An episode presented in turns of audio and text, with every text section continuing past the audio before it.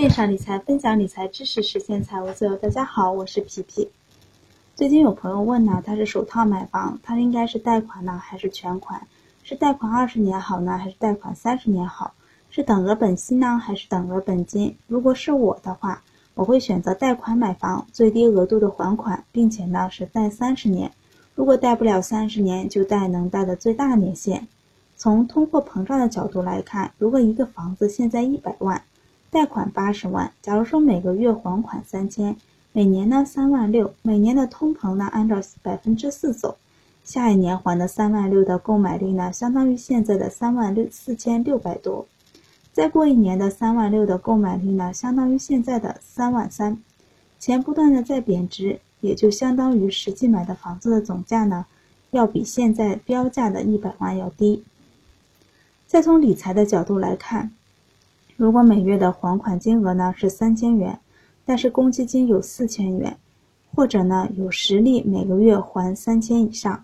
我会以最低金额的三千去还，剩下的钱呢用于理财。因为就现在而言，网贷投资和基金定投呢达到平均年化收益百分之十还是不难的，而房贷的商业贷款利率呢现在是不超过百分之五，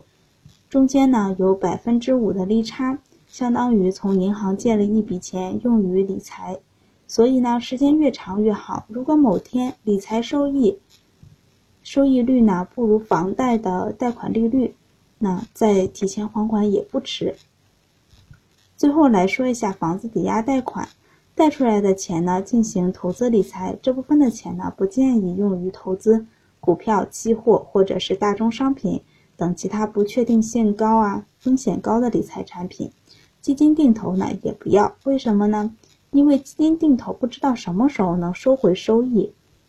行情不好的时候可能需要等好几年，不确定性高。那这部分的钱呢，就用来投资网贷。一线大平台的收益呢，现在基本上都在百分之十以下，那二线平台呢，大概是在百分之十到百分之十五左右。长期呢，长期标达到这个收益率的平台呢，还是不难找的。那比如广信贷啊等等其他的一些网贷平台，每月收益呢是多少是确定的，用每月的收益率啊来缓解一部分的房贷，房贷不断的降息，当某天呢比较安全的平台的利息呢都已经降到了接近贷款利率呢，而高收益的平台呢不安全或者是不放心，再将贷款还了。这个相对于比较激进一些，如果你的理财能力呢，还有心理上都历练的比较可以的话，可以去尝试。如果只是一个理财新人，建议呢先不要这么做，先把理财的思维、理财的做法融入进生活中。理财的窍门呢，自己就可以去发掘，根本就用不着别人来去说。当然，有的人不喜欢借债啊，总觉得欠款过得不舒服，